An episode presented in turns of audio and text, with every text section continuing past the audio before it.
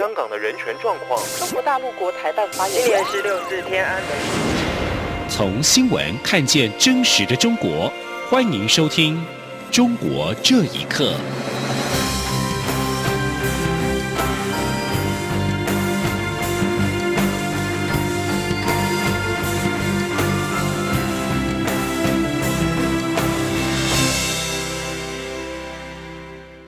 各位好，欢迎收听《中国这一刻》。继台北、上海双城论坛之后，两岸青年峰会今天也在北京开幕。国民党副主席连振文预录影片参与。针对近期交流，陆委会强调，国内各界参与方均反映台湾主流民意与社会期待，政府支持对等尊严的交流活动。但若融入特定政治目的的试图统战，将不利两岸发展。记者林永清报道。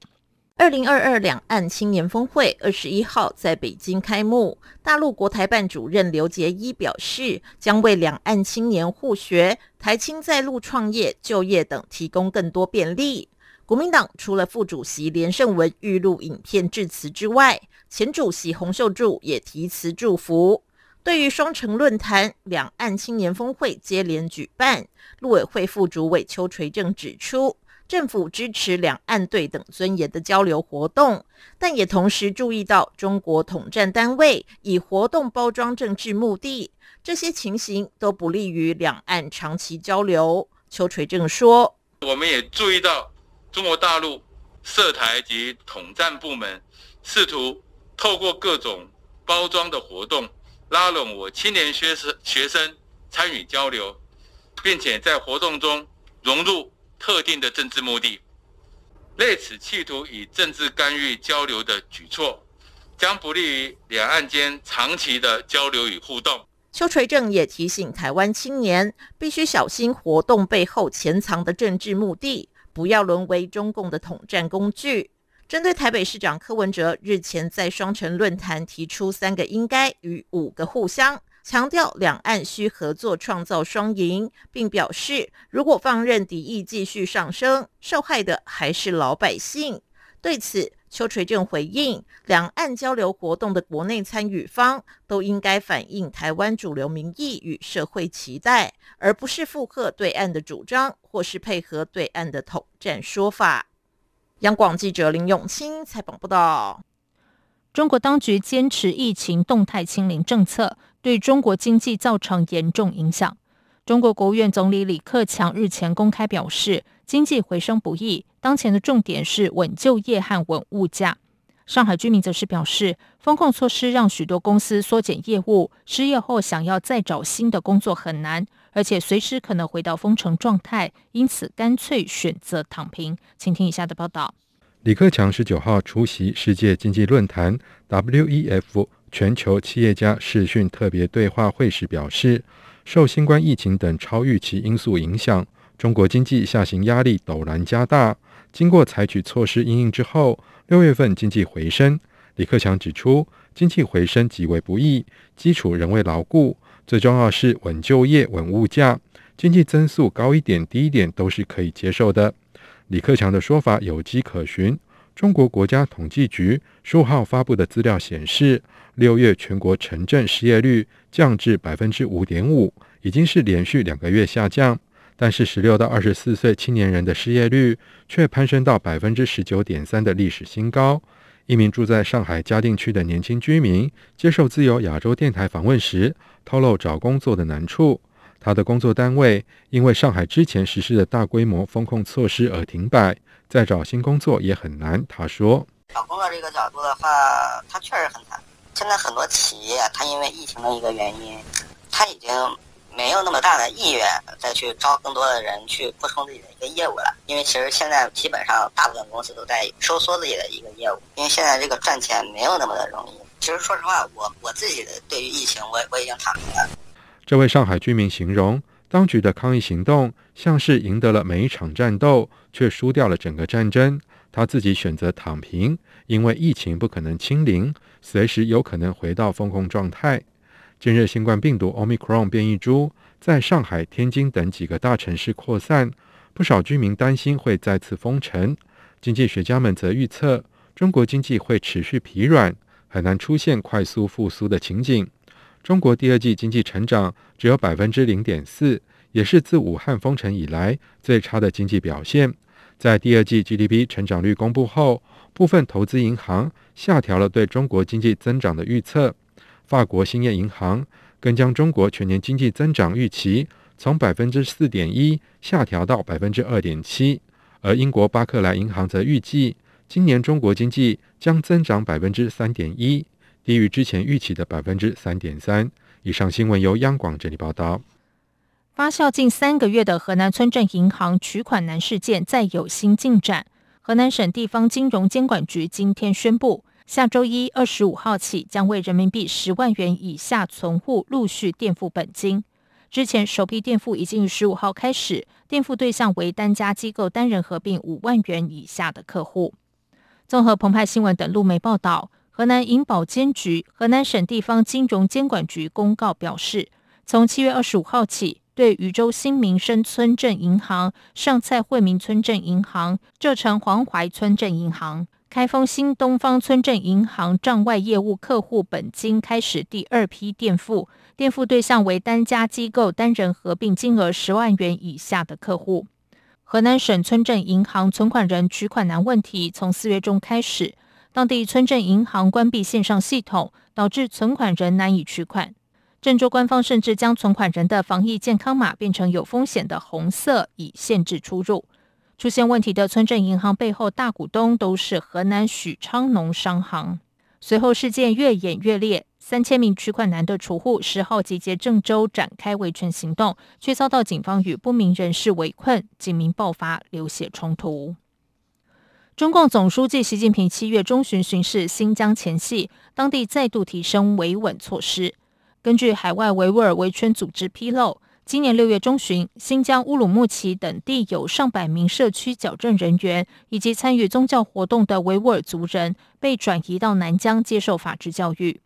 评论认为，新疆警方这次行动是为了确保习近平考察期间的安全和稳定。请听以下的报道：中共总书记习近平七月份到新疆乌鲁木齐、石河子等地考察，就在考察前夕，新疆警方再度提升维稳措施。总部在德国的世界维吾尔代表大会发言人迪里夏提二十号接受自由亚洲电台访问时表示，一个月前，乌鲁木齐等地的警方人员限制了维吾尔族人的行动，并有数百人被临时转移到新疆南部地区。迪里夏提说：“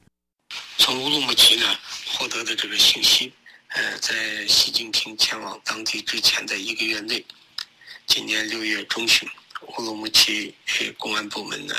将居住在天山区的。”所谓社区矫正人员二百多人，另外一百三十七个维吾尔家庭成员中涉嫌参与宗教活动，在当地社区接受啊这个教育的维吾尔人呢，啊临时转移到了南部阿克苏等六七个区域，呃强制这些人呢接受这个为期一个月的所谓法治教育。自由亚洲电台致电天山分局南关派出所查询是否有维吾尔族人被临时转移事，接听电话的公安仅回应不知道就挂断电话。关注新疆局势的时事评论人郭宝胜认为，新疆有关当局这次的行动是为了确保习近平到新疆考察期间的安全和社会稳定。郭宝胜说：“新疆在中国来说是最为敏感的维稳的地区，一定要保持稳定，不能出乱子。”啊，再一个就是马上要召开的二十大前，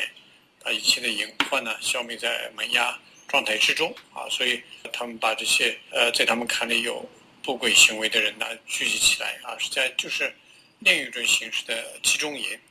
郭宝胜认为，新疆的维稳模式在中国领导人看来已经取得成功，而这种模式正在逐步往其他方向推进，例如地方当局将村镇银行维权人士、访民以及人权律师的健康码转为红码。以限制出行，这些都是新的控制模式。央广新闻整理报道：滴滴公司经过超过一年网络安全审查之后，中国国家网信办今天公布结果，指其违法性质恶劣，罚人民币八十点二六亿元。董事长陈维与总裁柳青各罚一百万元。根据官方微信号“网信中国”，国家互联网信办公室依据《网络安全法》《数据安全法》。个人信息保护法和行政处罚法等法律法规，对滴滴全球股份有限公司作出行政处罚决定。国家互联网信息办公室有关负责人表示，滴滴公司的违法违规行为证据确凿，情节严重，应当从严从重予以处罚。经查明，滴滴公司共存在十六项违法事实，包括违法收集用户手机相册中的截图讯息、用户剪接部讯息、应用列表讯息、乘客人脸识别讯息以及个人资讯等等。他强调，滴滴公司违法行为最早开始于二零一五年六月，持续至今，时间长达七年。滴滴公司违法处理个人讯息达六百四十七点零九亿条，数量巨大。一般认为，罚款措施宣布之后，中国政府将放宽先前实施的限制，不再禁止滴滴出行的平台吸收新用户，并为滴滴在香港股市启动新股上市铺路。七月二十一号是香港元朗白衣人无差别袭击市民事件三周年。一群香港独立记者近日发布“七二一未完的案”影片报道，访问当时遇袭的市民，希望持续追寻真相。